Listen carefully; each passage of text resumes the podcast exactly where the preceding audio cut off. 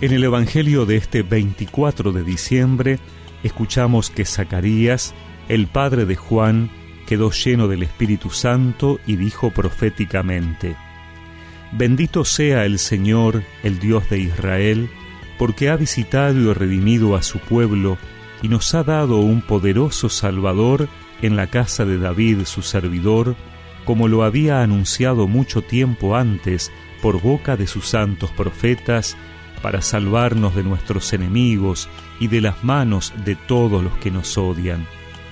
Así tuvo misericordia de nuestros padres y se acordó de su santa alianza, del juramento que hizo a nuestro padre Abraham de concedernos que libres de temor, arrancados de la mano de los enemigos, los sirvamos en santidad y justicia bajo su mirada durante toda nuestra vida.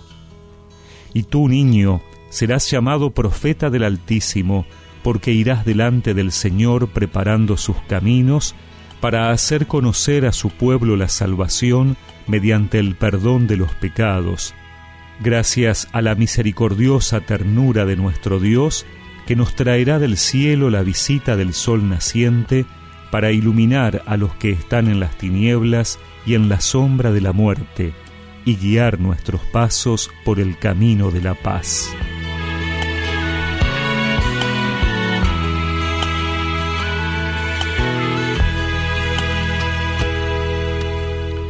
Hoy el Evangelio recoge el canto de alabanza de Zacarías después del nacimiento de su hijo. En su primera parte, el padre de Juan da gracias a Dios y en la segunda sus ojos miran hacia el futuro. Todo él resuma alegría y esperanza al reconocer la acción salvadora de Dios con Israel, que culmina en la venida del mismo Dios encarnado preparada por el hijo de Zacarías. Ya sabemos que Zacarías había sido castigado por Dios a causa de su incredulidad, pero ahora, cuando la acción divina es del todo manifiesta en su propia carne, exclama aquello que hasta entonces no podía decir si no era con el corazón. Bendice a Dios. ¿Cuántas veces nosotros vemos oscuras las cosas, negativas, de manera pesimista. Si tuviésemos la visión sobrenatural de los hechos que muestra Zacarías, tal vez viviríamos con alegría y esperanza, de una manera estable. El Señor ya está cerca, el Señor ya está aquí. El Padre del Precursor es consciente de que la venida del Mesías es sobre todo una luz, una luz que ilumina a los que viven en la oscuridad, bajo las sombras de la muerte, es decir, a nosotros. Ojalá que nos demos cuenta con plena conciencia de que el niño Jesús viene a iluminar nuestras vidas, viene a guiarnos, a señalarnos por dónde hemos de andar. Ojalá que nos dejemos guiar por sus planes, por aquellas esperanzas que pone en nosotros. Bendito sea el Señor, Dios de Israel, visitado y redimido a su pueblo, suscitándonos una fuerza de salvación en la familia de David su siervo,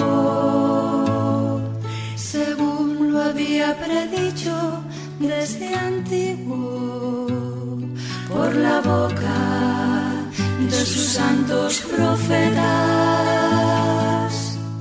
Despertad, preparaos, rompiendo las tinieblas viene el sol. Despertad, preparaos, la salvación nos visita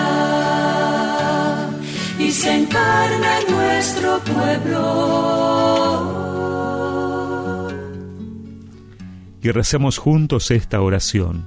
Señor, te bendecimos porque en tu obra haces maravillas por nosotros. Danos tu luz para iluminar nuestras oscuridades. Amén. Y que la bendición de Dios Todopoderoso, del Padre, del Hijo y del Espíritu Santo los acompañe siempre. Despertad, preparaos, rompiendo las tinieblas viene el sol, despertad, preparaos, la salvación nos visita y se encarna en nuestro pueblo.